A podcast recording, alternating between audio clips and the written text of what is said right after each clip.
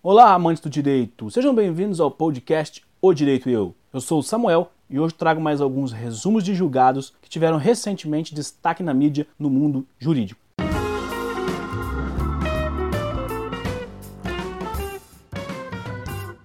Então, neste programa, vou retomar o formato de trazer resumos de julgados tiveram algum destaque. Eu vou intercalando os tipos de conteúdo que vem trazendo aqui no podcast e quero pedir a ajuda de vocês, a colaboração, para definir o tipo de programa, o tipo de conteúdo que eu trarei com maior frequência aqui no podcast. Então, se você não me acompanha no Instagram, recomendo que o faça. O perfil é canal Direito e Eu, porque eu irei postar em alguns dias, a partir do lançamento deste episódio, algumas enquetes para delimitar, para encontrar o melhor formato possível para os programas. Se eu continuo com os julgados, resumo de julgados, se eu trago aulas, se eu trago indicações, se eu trago algum convidado esporadicamente. Então ajude na construção do podcast, me acompanhe lá no Instagram e responda a essas enquetes. Eu vou publicá-las nos stories. Então me acompanhe por lá e não fique de fora. Vamos então aos resumos de alguns dos principais julgados com destaque na mídia.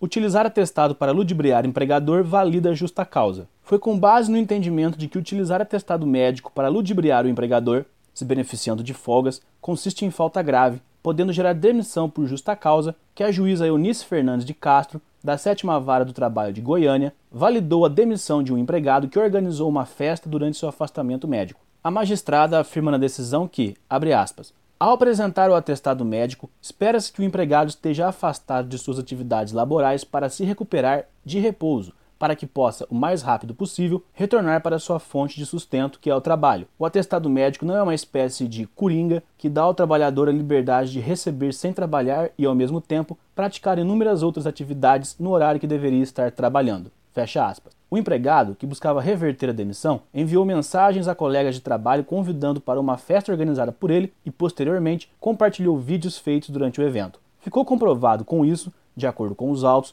que o funcionário estava em pleno gozo físico durante o período de afastamento. A defesa do empregador argumentou que, abre aspas, diferentemente do que foi exposto na ação, o empregado estava plenamente apto ao exercício das funções, além de ter plenas capacidades motoras para locomoção. Por ter agido de má fé, nada mais justo que o funcionário seja demitido. Fecha aspas. A magistrada ainda pontuou que, abre aspas, a gravidade da conduta do reclamante se exacerba em razão dos vários vídeos enviados via WhatsApp durante a ausência justificada por atestado médico, na medida em que outros empregados tiveram ciência do fato, o que ensejou sanção disciplinar mais enérgica da reclamada, em exercício de face pedagógica do poder diretivo do empreendedor. Fecha aspas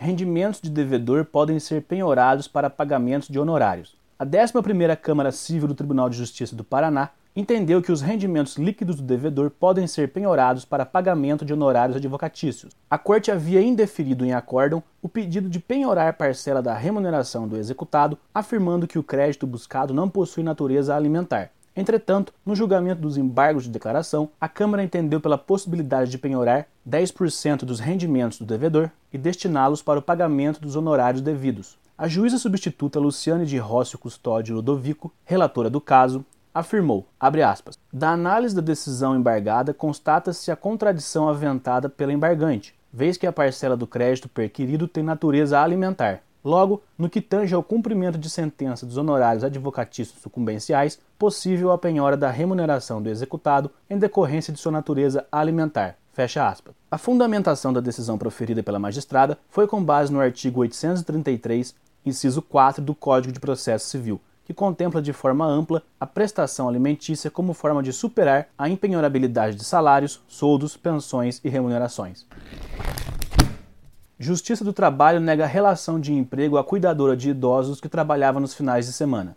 A juíza Ângela Cristina de Ávila Aguiar Amaral, titular da sétima vara do trabalho de Belo Horizonte, afastou o vínculo de emprego pretendido por uma cuidadora de idosos ao constatar que a prestação de serviços não ultrapassava dois dias por semana. A cuidadora pleiteava o reconhecimento da relação de emprego com a pessoa física, com o consequente pagamento das parcelas salariais e rescisórias. A reclamante diz que prestava serviços de forma subordinada onerosa, não eventual e pessoal nos termos dos artigos 2 e 3 da CLT e da Lei Complementar 150 de 2015. A reclamada, através de sua curadora, negou, afirmando que a reclamante trabalhava como diarista em finais de semana sem, portanto, preencher os requisitos indispensáveis ao reconhecimento da relação de emprego doméstico. Como os serviços de cuidadora ocorreram em âmbito doméstico, ou seja, no interior da residência da família, a juíza ressaltou que se aplica ao caso a Lei Complementar 150, em vigor desde 1 de junho de 2015. Esta lei regulamenta o trabalho doméstico e, em seu artigo 1 considera empregado doméstico, aspas, aquele que presta serviços de forma contínua, subordinada,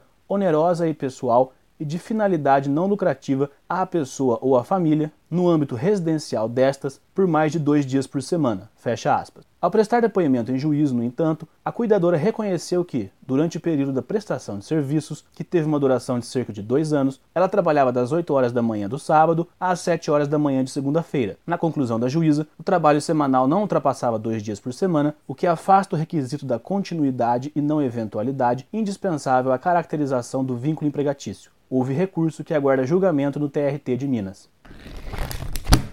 Crime de injúria pressupõe compreensão pela vítima das ofensas proferidas contra si. O entendimento da vara criminal e do Tribunal do Júri de Águas Claras, que rejeitou a denúncia oferecida pelo Ministério Público do Distrito Federal e Territórios para condenar a ré pelo crime de injúria, foi mantida por unanimidade pela terceira turma criminal do TJDFT. O Ministério Público do Distrito Federal e Territórios recorreu da decisão que rejeitou a denúncia oferecida contra a mulher que teria praticado o crime de injúria qualificada em desfavor de criança autista e portadora de síndrome síndrome do X frágil. As injúrias foram proferidas na presença da mãe da criança ofendida e de outras testemunhas. Para a terceira turma criminal do TJDFT, o fato do não presenciamento das injúrias pela vítima não descaracteriza o crime, pois o mesmo pode ser imediato, na presença do insultado, ou mediato, quando o insultado toma conhecimento das ofensas posteriormente. Os julgadores, no entanto, explicaram que o crime de injúria, que protege a honra subjetiva da vítima, exige para sua consumação que a vítima tenha discernimento completo para compreender as ofensas proferidas. Os desembargadores destacaram que, aspas, muito embora as palavras injuriosas tenham chegado ao conhecimento do agredido, este não possuía completo discernimento para compreender o ataque, devido às limitações cognitivas de caráter permanente de que padece. Fecha aspas. Os desembargadores esclareceram que, no caso, a configuração de injúria tornou o crime impossível, uma vez que há restrições para que o destinatário compreendesse o caráter injurioso nas palavras proferidas pela denunciada. A turma concluiu que, aspas, não havendo violação ao bem jurídico protegido pelo tipo penal, falta justa causa para o recebimento da denúncia. Fecha aspas. STF mantém suspensão imediata da CNH ao dirigir acima de 50% do limite da via. O plenário do Supremo Tribunal Federal, por maioria dos votos, julgou constitucional trecho do Código de Trânsito Brasileiro que prevê a suspensão imediata do direito de dirigir e a apreensão do documento de habilitação do motorista flagrado em velocidade superior em mais de 50% da máxima permitida para a via. A decisão foi proferida em sessão virtual do julgamento da ação direta de inconstitucionalidade ajuizada pelo Conselho Federal da Ordem dos Advogados do Brasil Brasil, a ADI 3951. As medidas de suspensão imediata da CNH por dirigir acima de 50% do limite da via foram incluídas no artigo 218, inciso 3 do Código de Trânsito Brasileiro pela Lei 11.334 de 2006. O ministro Marco Aurélio, relator do caso, votou pela procedência da ação, entendendo que a modificação contraria o direito ao contraditório e a ampla defesa no processo administrativo. Para o ministro, a flagrância, por si só, não autoriza a antecipação da pena administrativa e a retenção arbitrária do documento de habilitação não é legítima enquanto não for analisada a consistência do auto de infração. O voto que prevaleceu, no entanto, foi o do ministro Edson Fachin. Para ele, as medidas têm evidente natureza acautelatória por tratarem-se de providências administrativas que visam assegurar a eficiência da fiscalização de trânsito em caso de flagrante prática de ato classificado como de gravíssimo risco para a segurança pública. O ministro apontou que, abre aspas, não se trata de aplicação sumária de penas administrativas, portanto, não verifico assim violação dos princípios do contraditório e da ampla defesa. Fecha aspas. No entendimento do ministro Alexandre de Moraes, a metodologia empregada pela norma, que adia o contraditório nessa hipótese excepcionalíssima, está amparada no dever de proteção à vida da coletividade, para o qual a segurança no trânsito se coloca como uma das questões de maior importância, uma vez que o excesso de velocidade é uma das maiores causas de acidente. Para o ministro, aspas, diante da gravidade da conduta, afigura-se razoável que a atuação preventiva cautelar do Estado não seja dependente de instauração de um contraditório prévio, na medida em que, além do direito do infrator ao devido processo legal, também se coloca em jogo a vida e a saúde de toda a coletividade. Fecha aspas. Por maioria, o plenário declarou então a constitucionalidade das expressões imediata e apreensão do documento de habilitação presentes no artigo 218, inciso 3 do Código de Trânsito Brasileiro.